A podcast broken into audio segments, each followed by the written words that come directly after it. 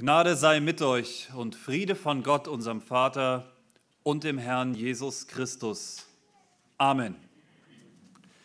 Wenn du denkst, es geht nicht mehr, kommt von irgendwo ein Lichtlein her. So sagt's der Vollmond, der Volksmund und ich hingegen würde dem Volk nahelegen, diesen zu halten. Trost ist eine gute Sache, aber wenn es keinen Grund für Trost gibt, keine Gewissheit, dass hinter diesem Trost etwas steckt, dann haben wir nichts zu sagen. Wenn wir es trotzdem tun, dann ist es ein Akt der Grausamkeit. Leere Floskeln und Standardsätze hinterlassen bei den Betroffenen oft nur noch größere Hilf- und Trostlosigkeit. Und das wirft die dringende Frage auf, wann gibt es denn Grund für Trost? Wann gibt es verbindliche Hoffnung? Für den Menschen, der ohne Jesus lebt, müssen wir an der Stelle ganz klar sagen, gibt es keine Hoffnung. Er läuft mit riesigen Schritten auf die Hölle, auf die ewige Verdammnis zu. Mit dieser Perspektive und einem Leben, das sich Gott beständig vom Leib hält, kann es darum keinen begründeten Trost geben. Die Zeit heilt keine Wunden, sie läuft davon. Es wird nicht am Ende alles gut, sondern am Ende kommt das Schlimmste und das für immer. Es bringt auch nichts, die Ohren steif zu halten, wenn der Gegenwind niemals endet. Ja, das Leben sogar auf den Sturm von Gottes ewigen Zorn zusteuert. Kein Lichtlein von irgendwo, sondern Finsternis. Was aber kann echten Trost schenken? Wann haben wir einen festen Grund für Hoffnung? Wie kann das gute Ende gewiss sein? Die Antwort finden wir in Jesus Christus, allein in Jesus Christus. Er ist das A und das O, der Anfang und das Ende. Er hat den Tod besiegt. Er ist auferstanden. Und er wird einst als Richter kommen. Und er hat denen, die ernstlich an ihn glauben, ewiges Leben verheißen. Wenn es also eine Basis für Trost gibt, dann ist das seine Fürsorge für seine Nachfolger. Die Frage nach dem begründeten Trost entscheidet sich also einzig und allein an unserer Stellung zu Jesus Christus. Ist Gott für mich, ist es egal, wer gegen mich ist. Hat mich Jesus Christus gerecht gesprochen, kann mich niemand mehr verdammen. Habe ich ewiges Leben in Jesus Christus, kann mich kein Tod von ihm trennen. Ist er mein guter Hirte, wird mir nichts mangeln. Und deshalb kann ein Christ sich auch in den Nöten dieser Zeit an seinen Herrn wenden. Er kann auch in diesem Leben darauf vertrauen, dass die Nöte nicht für ewig anhalten und dass sein Herr ihn keine Sekunde aus den Augen lässt.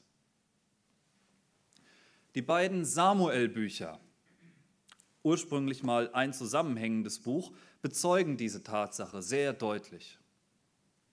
Immer wieder sehen wir dort die Hilflosigkeit der Menschen und die alles entscheidende Frage, zu wem sie in ihrer Hilflosigkeit kommen. Die einen werden in den brenzligsten Situationen beschützt und selbst dem Tod noch getragen, während die anderen untergehen, obwohl sie doch umfangreiche Vorkehrungen für ihre Ziele und ihr Wohlergehen getroffen haben. Da wir uns heute mit 1 Samuel 1 beschäftigen, möchte ich ein paar Worte zum Zusammenhang dieses Buches verlieren. An dem Buch haben verschiedene Schreiber mitgearbeitet, Samuel selbst, auch der Seher Gad und Nathan. Und diese Schreiber haben die Inhalte dieses Buches, diese historischen Fakten, logisch und packend wiedergegeben. Wer von euch aus einem christlichen Elternhaus kommt, der wird sich aus seiner Kindheit vermutlich lebhaft an die spannenden Geschichten aus den Samuel-Büchern erinnern. Das liegt unter anderem daran, dass wir dort stilistische Elemente des modernen Thriller finden. Wir finden meist eine Person im Fokus und wir sehen dann den Weg, den Gott mit dieser Person geht. Diese Erzählweise kennt man in der Belletristik unter dem Namen Heldenreise. Das sind historische Fakten in dem Samuel-Buch, aber sie sind auf eine Art und Weise erzählt, wie sie eine besondere Spannung erzeugen. Geschichtlich beschreiben die Samuel-Bücher die Einführung der Königsherrschaft in Israel. Wir befinden uns hier im 11. Jahrhundert vor Christus. Die Richterzeit neigt sich dem Ende zu und in Israel herrscht fast Anarchie. Es gab noch keinen König und jeder tat, was recht war in seinen Augen. Richter 21, Vers 25. Und das betrifft auch den Gottesdienst. Es gibt da ganz groteske Perversionen von der von Gott bestimmten Ordnung. Zwischen den Stämmen Israels herrscht Uneinigkeit. Der Stamm Benjamin war gerade fast um ein Haar ausgerottet worden, Richter 20 und 21. Und währenddessen treten die Philister als Erzfeind Israels immer mehr auf den Plan. Das Volk Israel ist politisch, moralisch und geistlich völlig kaputt. Es herrscht Chaos, Ratlosigkeit und Hoffnungslosigkeit. Man könnte das Samuel-Buch auch als das Buch der kopflosen Götzen bezeichnen. Hier tauchen wiederholt Figuren auf, die als Hoffnungsträger gelten, aber zum Schluss nur noch für alle sichtbar, mehr oder weniger als kopflose Götzen enden. Einer bricht sich das Knick, einer hängt sich auf, der andere bleibt an seinem schönen Kopf hängen und mehreren werden die Köpfe abgeschlagen. Von Saul dem ersten König Israels wird sogar ausdrücklich gesagt, dass er das Volk um eine Haupteslänge überragte. Da mutet es dann fast schon ironisch an, dass seiner Leiche später das Haupt abgeschlagen wird. Er ist damit einer von vielen. Eli, Ahitophel, Absalom, Dagon, Goliath, Saul. Alles kopflose Götzen. Alles falsche und gescheiterte Hoffnungsträger. Dem entgegensteht der lebendige Gott, der Herr Zebaoth, für den kein Streit zu schwer, kein Gegner zu stark und keine Not zu aussichtslos ist. Er ist es, der die Geschichte schreibt. Er ist der eigentliche Held der Geschichte dieser Heldenreise. Und das ist daher auch der Titel für heute Morgen, für diese Predigt. Gott schreibt Geschichte. Gott schreibt Geschichte. Ich lese den Predigtext am Anfang nicht am Stück, er ist sehr lang und ihr wollt sicherlich heute Mittag noch was essen. Allerdings lese ich die betreffenden Passagen immer, sodass ihr den Text insgesamt einmal vollständig gehört habt und ihr findet ihn darüber hinaus auch auf euren Gottesdienstzetteln. Ich möchte einmal beten. Herr Jesus Christus, segne du das Reden und das Hören deines lebendigen Wortes an uns. Zeig uns dein königliches Walten. Bring Angst und Zweifel selbst zur Ruhe. Du wirst allein ganz recht behalten. Herr, mach uns still und rede du. Amen. Gott schreibt Geschichte. Obwohl die Zeit in vielerlei Hinsicht so schwierig war, hat der lebendige Gott nie die Kontrolle verloren. Obwohl die Missstände so deutlich zutage treten, ist er es, der alles lenkt. Gott sitzt auf seinem Thron. Gott sitzt im Regimente und führet alles wohl. Und das unabhängig von menschlichem Wohlwollen oder menschlicher Rebellion gegen diese Regentschaft. Der erste Punkt heute Morgen lautet, Gott schreibt Geschichte erstens trotz katastrophaler Voraussetzungen. Trotz katastrophaler Voraussetzungen. Ich lese die Verse 1 bis 8. Es war ein Mann von Ramathaim Zophim vom Gebirge Ephraim, der hieß Elkanah, ein Sohn Jerohams, des Sohnes Elihus, des Sohnes Tohus, des Sohnes Zufs, ein Ephraimiter. Und er hatte zwei Frauen. Die eine hieß Hannah, die andere Penina. Penina aber hatte Kinder und Hannah hatte keine Kinder. Dieser Mann ging jährlich hinauf von seiner Stadt, um anzubeten und dem Herrn Zebaoth zu opfern in Silo. Dort aber waren Hophni und Pinas, die beiden Söhne Elis, Priester des Herrn. Wenn nun der Tag kam, dass Elkanah opferte, gab er seiner Frau Penina und allen ihren Söhnen und Töchtern Stücke vom Opferfleisch. Aber Hannah gab er ein Stück traurig, denn er hatte Hannah lieb, obgleich der Herr ihren Leib verschlossen hatte. Und ihre Widersacherin kränkte und reizte sie sehr, weil der Herr ihren Leib verschlossen hatte. So ging es alle Jahre, wenn sie hinaufzog zum Haus des Herrn, kränkte jene sie, dann weinte Hannah und aß nichts. Elkanah aber, ihr Mann, sprach zu ihr, Hanna, warum weinst du?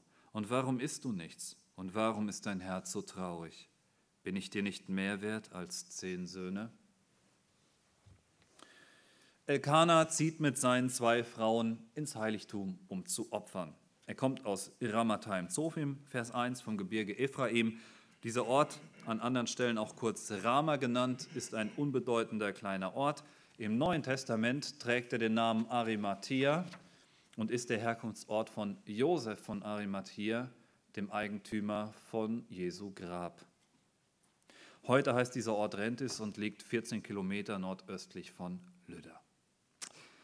Elkanas Stammbaum weist ihn als Leviten aus. Ausführlicher finden wir das noch in 1. Chronik 6 ab Vers 19. Und Elkanah ist gottesfürchtig. Er zieht jährlich nach Silo, um zu opfern.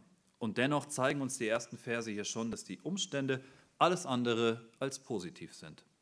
Die Voraussetzung für die göttliche Geschichtsschreibung ist nach menschlichen Maßstäben katastrophal. Über die allgemeine politische Lage haben wir ja schon gesprochen und hier in unserem, ersten Text, in unserem Text begegnet uns das erste Problem direkt in Vers 2. Elkanah hatte zwei Frauen. Im alten Bund war die Mehrehe akzeptiert. Sie war von Lamech, einem mehrfachen Mörder, aus der gottlosen Keinslinie eingeführt worden. Und seit Abraham bestand eine gewisse Akzeptanz dieser Praxis. Gut oder gar Gott gewollt war sie allerdings nie und ab dem Neuen Testament dann auch strikt verboten. Bei Abraham, bei Jakob und vermutlich auch hier bei Elkanah war die Mehrehe der schnelle Lösungsweg gegen die Kinderlosigkeit. Das ist das nächste Problem, das hier auftaucht, auch in Vers 2. Penina aber hatte Kinder und Hannah hatte keine Kinder. Hannah war offensichtlich die Frau seiner Wahl. In Vers 5 lesen wir auch, dass er sie lieb hat. Weil Hannah aber keine Kinder bekam, nimmt Elkanah sich mit Penina eine zweite Frau. Die hatte Kinder. Und dann war natürlich auch klar, bei wem das Problem mit der Kinderlosigkeit lag. Wir sind es mittlerweile gewohnt, über dieses Problem hinwegzugehen. Wir kennen die Geschichten von Sarah, Rebekka, Rahel und den ganzen anderen zahlreichen kinderlosen Frauen der Bibel und wir kennen den Ausgang der Geschichte. Und dann vergessen wir oft, dass dieses Problem weder bei jeder Frau behoben wird, noch auf die biblische Zeit zu reduzieren ist. Kinderlosigkeit gibt es heute wie damals und es ist immer eine Not für die Betroffenen. Kinder sind die von Gott vorgesehene Bestimmung eines Ehepaares. Sie sind gleichzeitig deren Aufgabe. Kinder sind auch die Altersvorsorge eines Ehepaares. Sie haben die Aufgabe, ihre Eltern im Alter zu pflegen. Uns ist das häufig nicht bewusst, weil wir uns so sehr daran gewöhnt haben, nicht nur unsere Kleinsten direkt in die Kita abzuschieben, sondern auch unsere Eltern. Dabei gilt das Gebot, Vater und Mutter zu ehren, auch im Alter. Und sofern nicht gravierende oder gesundheitliche Probleme dem entgegenstehen, ist das Altersheim genauso wenig eine zu erwägende Möglichkeit wie die Kita für die Kleinsten. Wie viele alte Menschen hätten während des Lockdowns der vergangenen Jahre nicht in ihrer Verlassenheit sterben müssen, wenn die Verantwortung der Kinder in unserem Denken noch eine Rolle spielen würde. Welche Not haben gerade die Alten, wenn keine Kinder da sind? In der Zeit von Hannah und Elkanah war die Kinderlosigkeit auch für die finanzielle Versorgung ein Problem.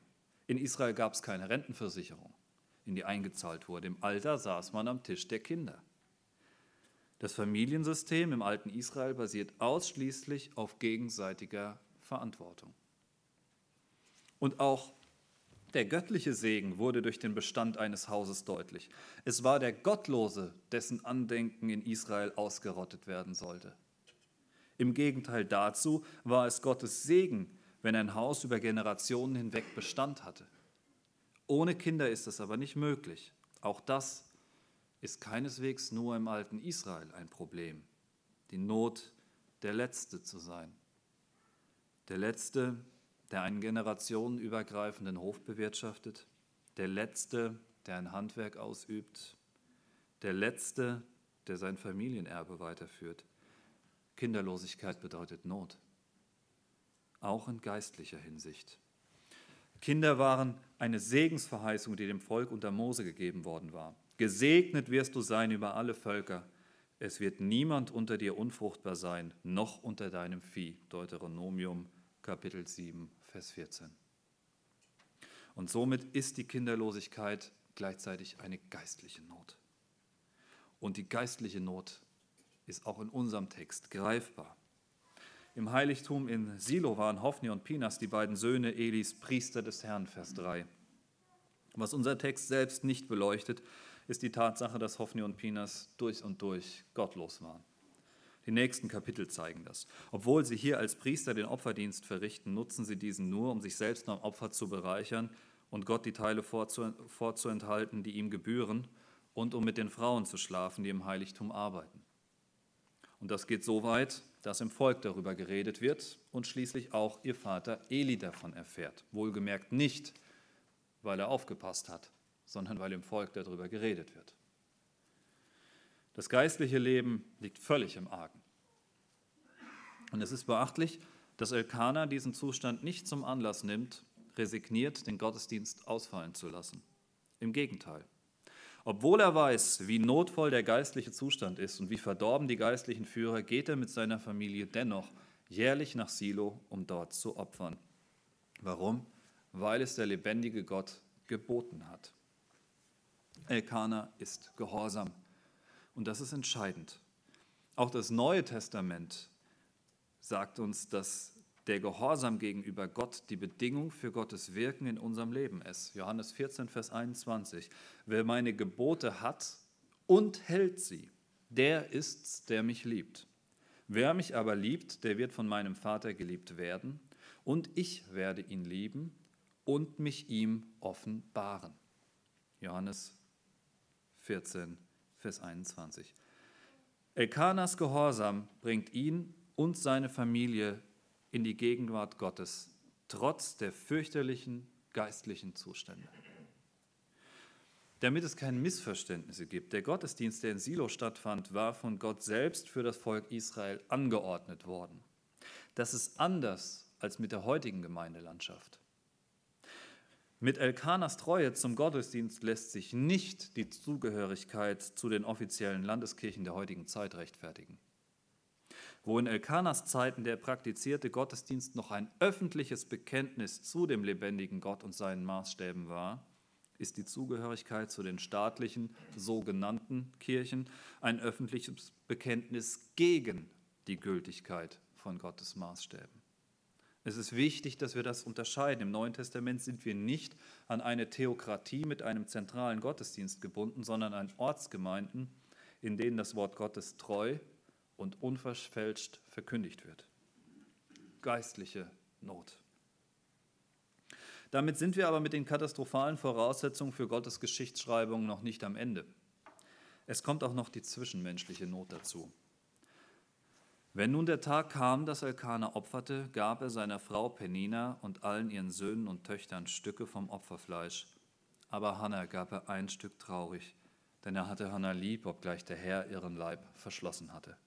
Und ihre Widersacherin kränkte und reizte sie sehr, weil der Herr ihren Leib verschlossen hatte. So ging es alle Jahre, wenn sie hinaufzog zum Hause des Herrn, kränkte jene sie, dann weinte Hannah und aß nichts. Die Verse 4 bis 7. Was hier in Vers 5 mit traurig übersetzt wird, wird in anderen Bibeln auch mit doppelt oder mit besonders übersetzt. In jedem Fall erhält Hannah von Elkanah besondere Aufmerksamkeit, wenn er das Opferfleisch verteilt. Und unser Text sagt es auch ausdrücklich, denn er hatte Hannah lieb, obgleich der Herr ihren Leib verschlossen hatte, Vers 5b. Elkanah muss das Leid seiner Frau eine wirkliche Not gewesen sein. Und so versucht er hier, ihr bei dem fröhlichen Anlass des Opferfestes auch seine Zuneigung deutlich zu machen. Das war angesichts der vielen Kinder der Penina auch nötig, denn rein wirtschaftlich und gesellschaftlich hatte Hannah keinen großen Wert. Und das wird ihr durch Penina auch sehr deutlich gemacht. Und ihre Widersacherin kränkte und reizte sie sehr, weil der Herr ihren Leib verschlossen hatte. So ging es alle Jahre, wenn sie hinaufzog zum Haus des Herrn, kränkte jene sie, dann weinte Hannah und aß nichts. Verse 6 bis 7. Zwischenmenschliche Not. Penina weiß, dass sie eine Zweckehe führt. Sie weiß, dass sie die Nummer zwei ist. Und deshalb lässt sie ihre Eifersucht ganz an Hannah aus. Jedes Jahr geht das so. Der Christ-Centered Exposition Commentary weist darauf hin, dass das Wort, das Peninas Angriffe auf Hannah beschreibt, sonst nur für das Brausen und Toben von Stürmen verwendet wird. Das ist hier die einzige Stelle in der Bibel, wo das Wort nicht für einen Sturm, sondern für eine eifersüchtige Frau verwendet wird. Peninas Hass muss fürchterlich gewesen sein. Und wie fürchterlich muss das Leid der Hanna gewesen sein, die da doch gar nichts für konnte. Und das über Jahre. Hannah weinte und aß nichts. All das Gute, das Elkanah ihr zugedacht hatte, die bevorzugte Behandlung beim Opferfest, es half alles nichts. Die zwischenmenschliche Not war größer. Auch sein Trostversuch in Vers 8 hilft Hannah nicht weiter. Elkanah aber, ihr Mann, sprach zu ihr, Hannah, warum weinst du? Und warum isst du nichts? Und warum ist dein Herz so traurig? Bin ich dir nicht mehr wert als zehn Söhne? Als herausragender Frauenversteher ist Elkanah offensichtlich nicht in die Geschichtsbücher eingegangen. Denn mir macht ihn das sympathisch. Er meint es ja auch gut, aber er ist hier schlicht überfordert. Die Ausleger sind auch verschiedener Ansicht über seinen Trostversuch. Bei Alistair Beck kommt er sehr schlecht weg. Bei vielen deutschen Auslegern und auch bei John MacArthur steht er etwas besser da. Alistair Beck sagt deutlich, dass er eigentlich sagen müsste, bist du mir nicht viel mehr wert als zehn Söhne? Während die anderen argumentieren, Elkanah würde sie berechtigterweise mit dem trösten, was sie hat, also ihm, anstatt auf das zu schauen, was sie nicht hat. Egal, was die Motivation dahinter war, es funktioniert nicht. Das Opferfest, das Stück Fleisch und auch Elkanah können Hannah nicht trösten. Kein Essen, keine Feier, keine Beziehung kann echten Trost vermitteln. Der Heidelberger Katechismus fragt bereits in seiner ersten Frage nach dem einzigen Trost im Leben und im Sterben. Und was ist die Antwort? Dass gutes Essen Leib und Seele zusammenhält. Nein, dass ich mit Leib und Seele im Leben und im Sterben nicht mir, sondern meinem getreuen Heiland Jesus Christus gehöre. Das ist echter Trost. Und wir fragen uns an dieser Stelle, was hat das mit Gottes Geschichtsschreibung zu tun. Wo bitteschön schreibt Gott hier Geschichte?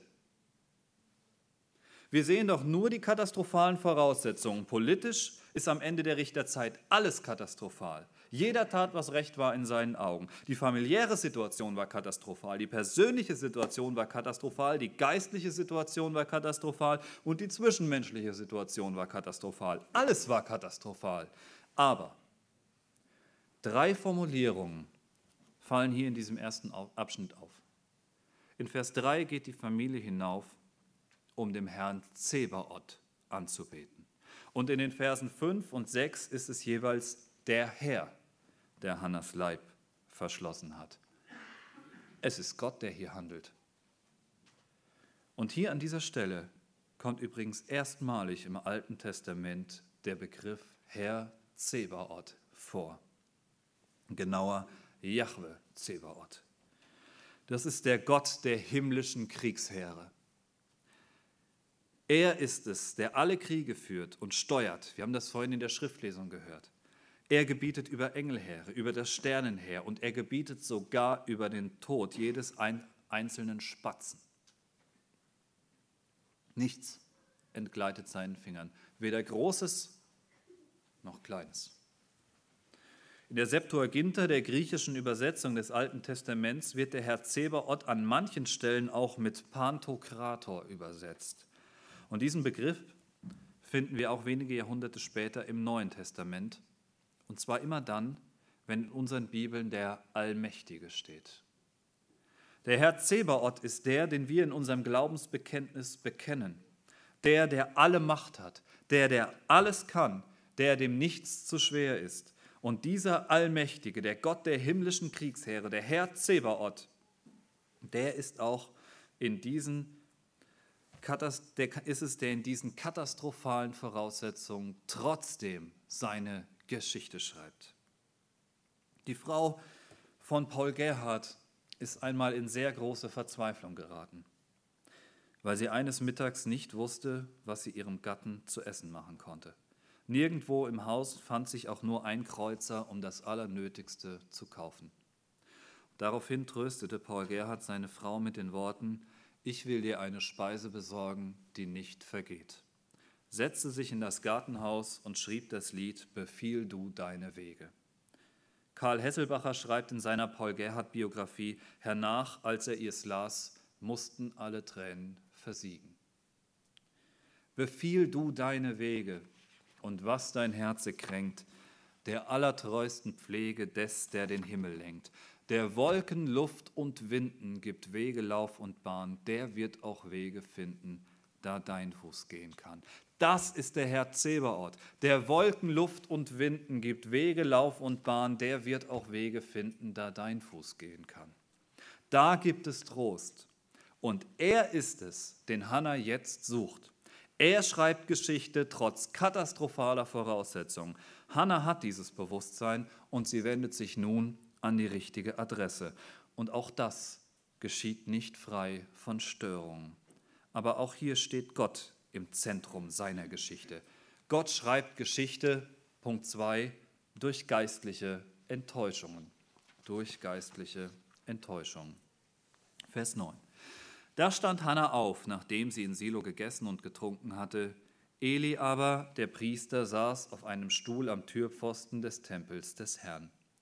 Und sie war von Herzen betrübt und betete zum Herrn und weinte sehr und gelobte ein Gelübde und sprach, Herr Zebaoth, wirst du das Elend deiner Magd ansehen und an mich gedenken und deiner Magd nicht vergessen, und wirst du deiner Magd einen Sohn geben, so will ich ihn dem Herrn geben sein Leben lang, und es soll kein Schermesser auf sein Haupt kommen. Und als sie lange betete vor dem Herrn, achtete Eli auf ihren Mund. Denn Hannah redete in ihrem Herzen, nur die Lippen bewegten sich, ihre Stimme aber hörte man nicht. Da meinte Eli, sie wäre betrunken und sprach zu ihr, wie lange willst du betrunken sein? Gib den Wein von dir, den du getrunken hast. Hannah aber antwortete und sprach, nein, mein Herr, ich bin eine betrübte Frau. Wein und starkes Getränk habe ich nicht getrunken, sondern mein Herz vor dem Herrn ausgeschüttet. Du wollest deine Magd nicht für eine zuchtlose Frau halten, denn ich habe aus meinem großen Kummer und Herzeleid so geredet. Eli antwortete und sprach, Geh hin mit Frieden. Der Gott Israels wird dir die Bitte erfüllen, die du an ihn gerichtet hast. Sie sprach, lass deine Magd Gnade finden vor deinen Augen. Da ging die Frau ihres Weges und aß und sah nicht mehr so traurig drein. Verse 9 bis 18. Hannah isst und trinkt. Sie stärkt sich. Und als sie das getan hat, steht sie auf, weg von Elkanas Frage hin zu dem, der die Antworten hat. Eli, der Priester, sitzt auf einem Stuhl. Das war für den Dienst des Priesters nicht vorgesehen. Ein Priester saß während seines Dienstes nicht. An anderer Stelle lesen wir, dass Eli sehr schwer war. Er hat bei seinem Dienst offensichtlich dem angenehmen Vorzug vor dem Nötigen gegeben. Ein weiterer Hinweis auf den desolaten geistlichen Zustand in Israel. Und Hannah ist von Herzen betrübt. Sie betet zum Herrn und weint. Sie weinte sehr, sagt der Text. Hannah wendet sich jetzt an den, von dem sie wirklichen Trost und Hilfe bekommen kann. Und wir sehen wie das wieder hier in ihrer Anrede, Herr Zebaoth. Und gelobte ein Gelübde und sprach, Herr Zebaoth, wirst du das Elend deiner Magd ansehen und an mich gedenken und deiner Magd nicht vergessen. Und wirst du deiner Magd einen Sohn geben, so will ich ihn dem Herrn geben sein Leben lang und es soll kein Schermesser auf sein Haupt kommen. Vers 11. Hannah wendet sich an die richtige Adresse und zusätzlich bindet sie ihre Bitte an ein Gelübde. Sie verspricht Gott, dass ihr Sohn, wenn er ihr einen schenkt, sein Leben lang ihm gehören soll. Das wird zusätzlich deutlich an der Formulierung, dass kein Schermesser auf sein Haupt kommen soll. Diese Praxis gab es im alten Israel, wenn sich jemand durch ein Gelübde für eine bestimmte Zeit an den Dienst an Gott gebunden hat. Unter anderem sollte er sich dann in dieser Zeit die Haare nicht schneiden. Das schillerndste Beispiel, das wir kennen, ist Simson. Aber auch für Johannes den Täufer galt diese Naziräer-Regelung. Hannah verspricht ihren Sohn damit für sein ganzes Leben an Gott. Sie verbindet damit zwei richtige Dinge miteinander. Die richtige Adresse und die richtige Absicht. Normalerweise sollte doch jetzt nichts mehr schiefgehen. Selbst Jesus hat seinen Jüngern das mit auf den Weg gegeben. Wahrlich, wahrlich, ich sage euch, wenn ihr den Vater um etwas bitten werdet in meinem Namen, wird es euch geben. Johannes 16, Vers 23b. Und beides, beides tut Hannah. Sie bittet den allmächtigen Gott um einen Sohn, den sie dann in seinen Dienst stellen will. Dennoch gibt es wieder eine Enttäuschung. Und als sie lange betete vor dem Herrn, achtete Eli auf ihren Mund denn Hannah redete in ihrem Herzen, nur ihre Lippen bewegten sich, ihre Stimme aber hörte man nicht. Da meinte Eli, sie wäre betrunken. Und sprach zu ihr, wie lange willst du betrunken sein? Gib den Wein von dir, den du getrunken hast. Verse 12 bis 14. Eli fällt etwas auf, immerhin. Allerdings deutet er Hannas Gebet und ihre seelische Not als die Auswirkung des fröhlichen Opferfestes. Wir müssen wissen, dass das stille Gebet anders als bei uns heute zur damaligen Zeit völlig unüblich war. Man betete laut, teils im Stehen, teils im Liegen oder Knien, aber laut. Ein stilles Gebet war unüblich. Dazu kommt noch, dass Eli im Alter Sehschwierigkeiten bekommt und einige Zeit später völlig blind ist. Und so kommt es, dass der Mann, der die Verantwortung für den Gottesdienst in Israel trägt, der Frau, die voller Gram ihre Not dem lebendigen Gott klagt, als direkte Antwort auf ihr Gebet über den Mund fährt und sie beschuldigt. Gott schreibt Geschichte durch geistliche Enttäuschung. Dabei meine ich hier nicht in erster Linie die geistliche Enttäuschung als Mittel für Gottes Geschichtsschreibung, sondern als Wegstrecke der Geschichtsschreibung. Wir könnten auch sagen, Gott schreibt Geschichte durch geistliche Enttäuschungen hindurch. Und auch das wusste Paul Gerhard. Auch er dichtet in seinem Befiehl du deine Wege davon, dass Gott mit seinem Trost manchmal auf sich warten lässt. Er wird zwar eine Weile mit seinem Trost verziehen und tun an seinem Teile, als hätte in seinem Sinn er deiner sich begeben und sollst du für und für in Angst und Nöten schweben, als frag er nicht nach dir. Hannah muss einmal mehr feststellen, dass zwischen dem lebendigen Gott und den Menschen ein himmelweiter Unterschied besteht. Die geistliche Not, die mit zu den katastrophalen Voraussetzungen gehört, wird für Hannah zur persönlichen geistlichen Enttäuschung. Und trotzdem ist Gott mit Hannah nicht am Ende und trotzdem gibt Hannah nicht auf. Vers 15. Hannah aber antwortete und sprach, nein, mein Herr, ich bin eine betrübte Frau. Wein und starkes Getränk habe ich nicht getrunken, sondern mein Herz vor dem Herrn ausgeschüttet. Du wollest deine Magd nicht für eine zuchtlose Frau halten, denn ich habe aus meinem großen Kummer und Herzeleid so lang geredet. Hannah erklärt sich. Sie berichtet Eli von ihrem Kummer und wir sehen hier nochmal, dass ihr gar nicht nach Feiern zumute war. Sie hat zwar mitgegessen, aber keinen Wein getrunken. Ihr Kummer stand dem unbeschwerten Opfer also im Weg. Möglicherweise hat sie auch nur aus Rücksicht auf Elkanah überhaupt etwas gegessen. Jedenfalls wirkt ihr Bekenntnis auf Eli und jetzt antwortet er ihr völlig anders. Eli antwortet und sprach, geh hin in Frieden. Der Gott Israels wird dir die Bitte erfüllen, die du an ihn gerichtet hast. Vers 17. Das ging schnell. Ja, Eli fragt nicht, um was es geht, aber er sichert ihr hier die Erfüllung ihrer Bitte zu. Und auch hier müssen wir wieder den Unterschied des alttestamentlichen Gottesdienstes zu unserer heutigen Zeit sehen. Das Priestertum hatte Gott selbst eingesetzt. Er selbst sprach durch die Priester und er selbst war der Herrscher des Volkes. Eli war zudem der vorletzte Richter Israels, der autorisierte Führer des Volkes. Sein Wort hat damit durch sein Amt allein autoritative Kraft.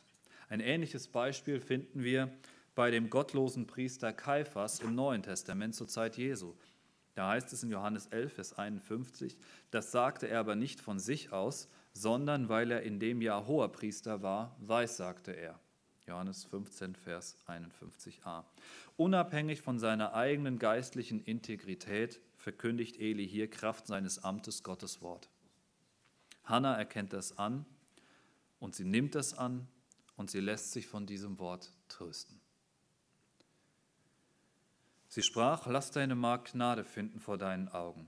Da ging die Frau ihres Weges und aß und sah nicht mehr so traurig drein. Vers 18.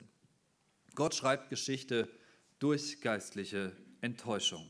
Er mutet uns das zu und dabei demontiert er die Personen und Dinge, in die wir unser Vertrauen gesetzt haben.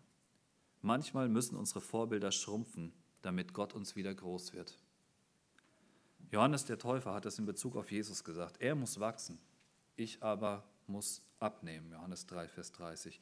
Wenn das für den nach Aussage Jesu größten Menschen, der je von einer Frau geboren wurde, gilt, wie viel mehr dann für einen nachlässigen, übergewichtigen, halbblinden Priester? Und wie sehr auch für uns selbst in unserer oft so fälschlich angenommenen Bedeutsamkeit. Je näher wir einem Menschen kommen, desto kleiner wird er. Je näher wir Gott kommen, desto größer wird er. Das ist ja das große Paradoxon einer Ehe. Ja, wir beabsichtigen, die schönste Frau von ihrer hässlichen Seite kennenzulernen. Und andersrum ja genauso. Unsere Schokoladenseite schmilzt ja mit jedem, beständig mit jedem Zentimeter, den wir einen Menschen an uns heranlassen. Da treten dann auf einmal diese ganzen Halbheiten und Kompromisse zutage, die man auf die Distanz gar nicht bemerken würde. Lauter geistliche Enttäuschung. Und durch all diese Enttäuschungen hindurch schreibt Gott seine Geschichte. Aber nicht nur ungeachtet aller katastrophalen Voraussetzungen und geistlichen Enttäuschungen, sondern auch mit unseren persönlichen Entbehrungen. Gott nimmt das, was wir ihm geben, als Mittel, um damit Geschichte zu schreiben. Das ist der dritte und auch der letzte Punkt.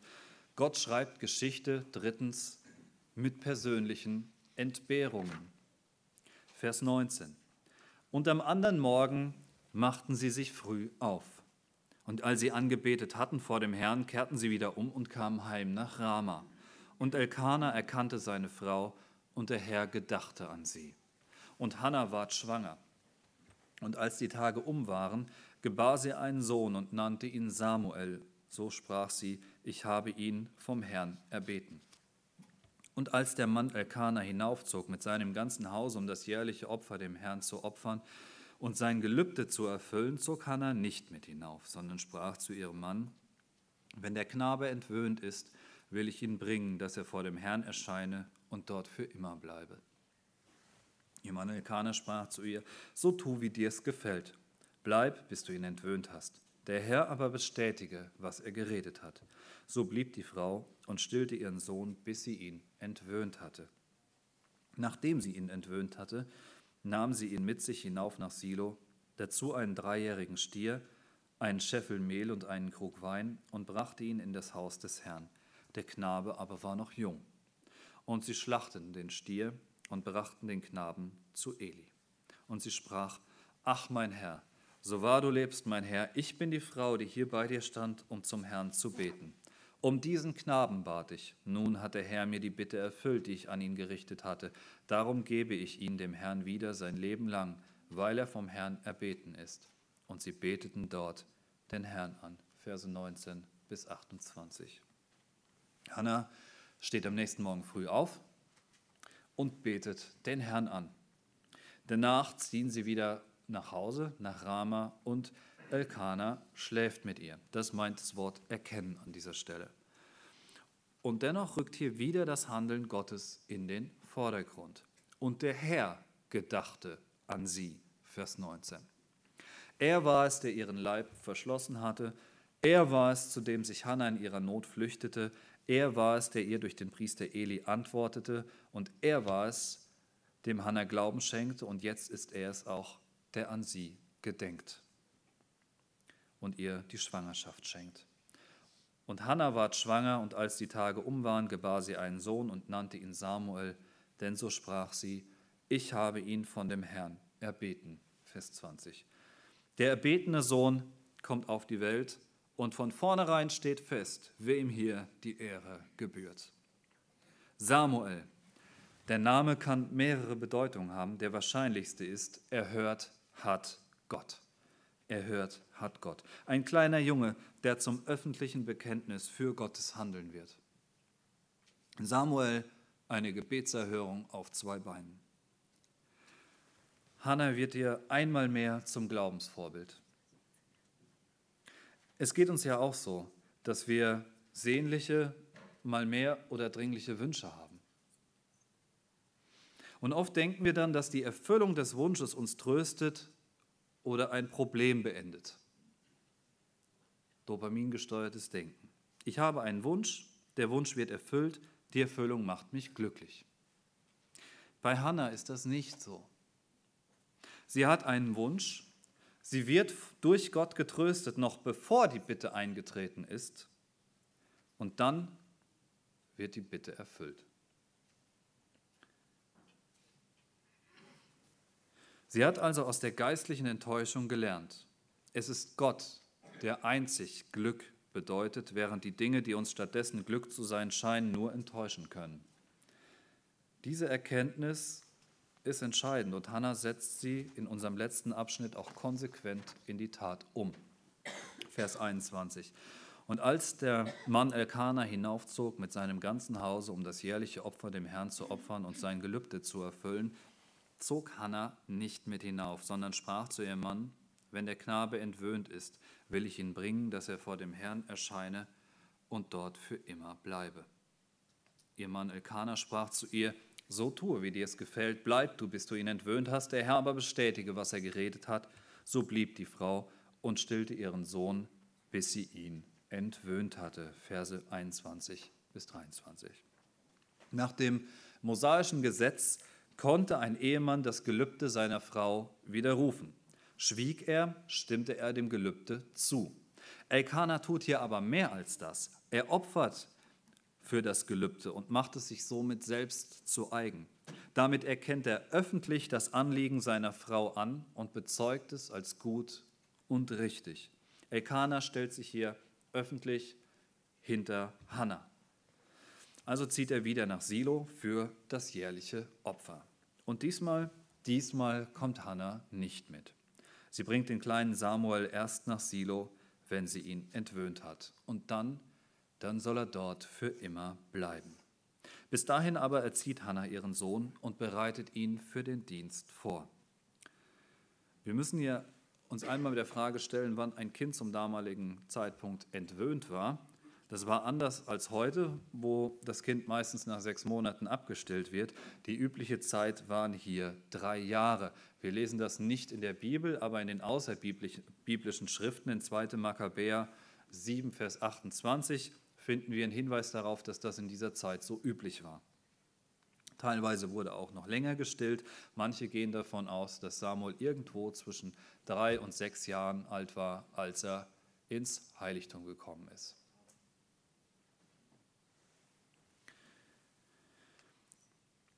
Diese Geschichte ist also kein Argument für frühkindliche Fremderziehung. Das halten wir an der Stelle auch nochmal fest, weil das ja nachweislich Schaden am Kind anrichtet. Nachdem sie ihn entwöhnt hatte, Vers 24, nahm sie ihn mit sich hinauf nach Silo, dazu einen dreijährigen Stier, einen Scheffel Mehl und einen Krug Wein und brachte ihn in das Haus des Herrn. Der Knabe war aber noch jung, und sie schlachteten den Stier und brachten den Knaben zu Eli. Und sie sprach, ach mein Herr, so wahr du lebst, mein Herr, ich bin die Frau, die hier bei dir stand, um zum Herrn zu beten. Um diesen Knaben bat ich. Nun hat der Herr mir die Bitte erfüllt, die ich an ihn gerichtet habe.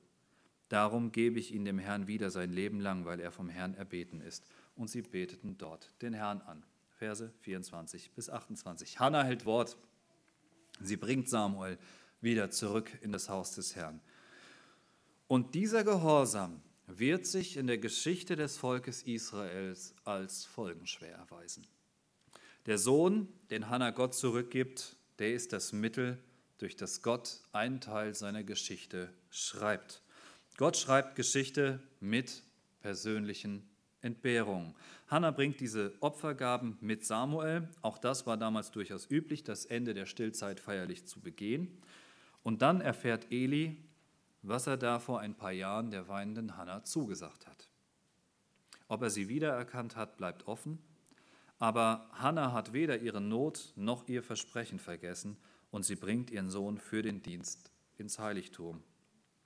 Und so wie dieses Kapitel mit den katastrophalen Voraussetzungen und dem verzweifelten Gebet begann, so endet es hier mit dem Lob Gottes. Und sie beteten dort den Herrn an. Vers 28. Im Zusammenhang der Samuelbücher ist das einer der entscheidenden Federstriche in Gottes Geschichtsschreibung. Aus Samuel wird der letzte Richter Israels und der Wegbereiter für die Königsherrschaft Davids. Hannas persönliche Entbehrung ist der erste Schritt aus den Folgen der fürchterlichen Richterzeit hin zur Thronherrschaft Davids. Gott schreibt seine Geschichte auch in den vermeintlich kleinen persönlichen Schicksalen. Er ist der Herr Zebaoth, der Gott der himmlischen Kriegsheere, der Allmächtige.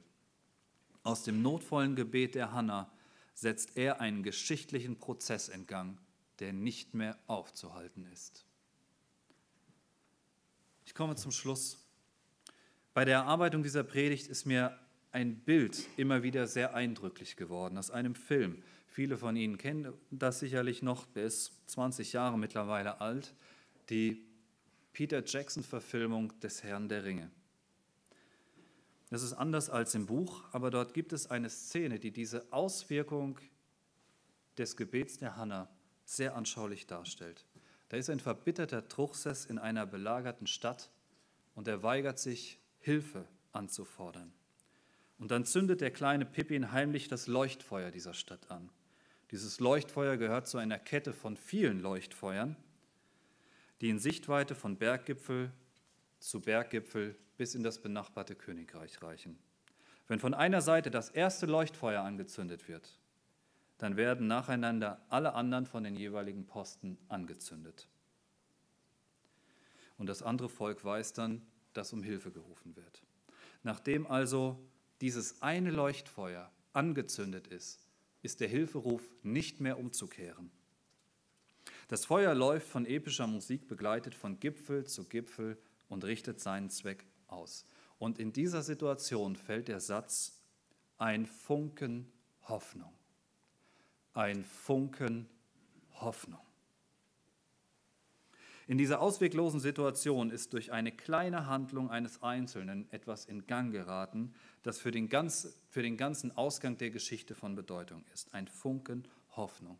Und so ist auch der Beginn dieser Samuelsgeschichte ein Funken Hoffnung, der sich über die Jahrtausende hinweg ausgewirkt hat. Das Gebet einer verzweifelten Frau wird zum Flügelschlag, der einen Orkan auslöst. Gott schreibt Geschichte. Erstens, trotz katastrophaler Voraussetzungen. Die Voraussetzung für Gottes Handeln ist nach menschlichen Maßstäben katastrophal. Politisch, geistlich, familiär, zwischenmenschlich. Es ist einfach katastrophal. Und doch ist es der Herr Zebaoth, der hier durch jede Zeile zu uns spricht und der dafür gesorgt hat, dass diese Geschichte die Jahrtausende überdauert hat. Für den lebendigen Gott ist nichts zu schwer. Jesus Christus spricht, bei den Menschen ist es unmöglich, aber nicht bei Gott. Denn alle Dinge sind möglich bei Gott. Markus 10, Vers 27. Gott schreibt Geschichte zweitens durch geistliche Enttäuschung. Gott schreibt Geschichte durch geistliche Enttäuschung. Gott mutet uns geistliche Enttäuschungen zu. Sie sind sein Mittel, um unseren Blick weg von uns selbst und unseren privaten Hoffnungsträgern ganz auf ihn zu lenken.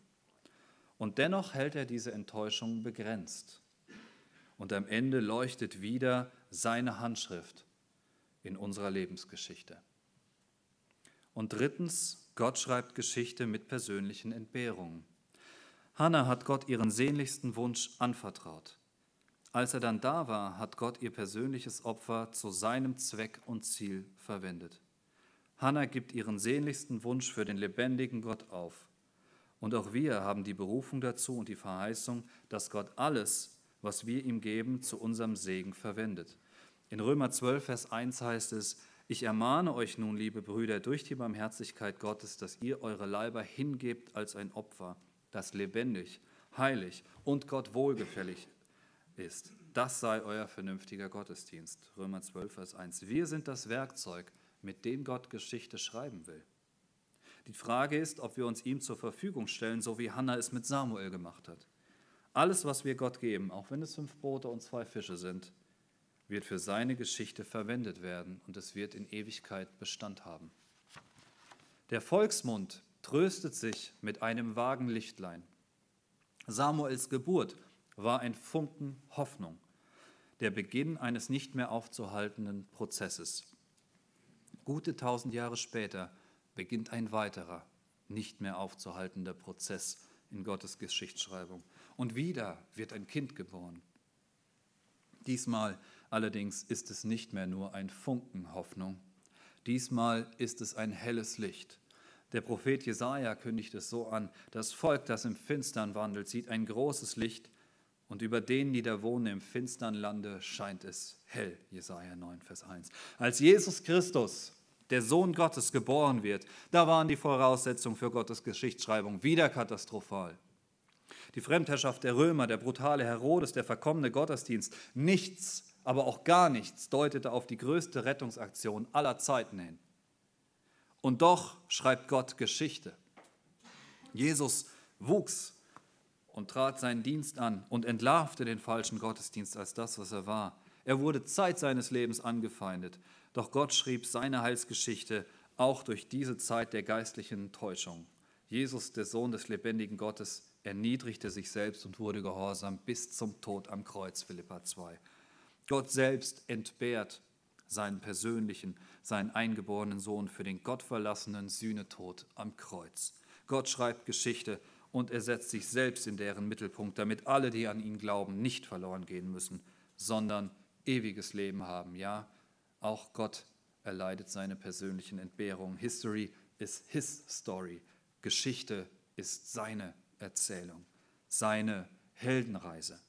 Und jetzt, jetzt gilt dieser Ruf Gottes, dieser Ruf des Herrn Zebaoth, dem Herrn der Geschichte, dir. Jetzt ist die Frage, wo du in seiner Geschichte auftauchst. Wird es auch eine Heldenreise? Die Voraussetzungen, aus deinem und meinem Leben etwas zu machen, sind wieder katastrophal. Die Sünde, die willentliche Ablehnung, mit der wir dem lebendigen Gott gegenüberstehen, machen die Voraussetzung für seine Geschichtsschreibung katastrophal. Und trotzdem will Gott mit uns, mit dir und mit mir Geschichte schreiben. Und wieder beginnt die Geschichte mit einem verzweifelten Gebet. Wenn wir Gott mit der Not der Hanna um die Vergebung unserer Sünden bitten, dann verspricht er uns, dass diese Bitte gehört wird.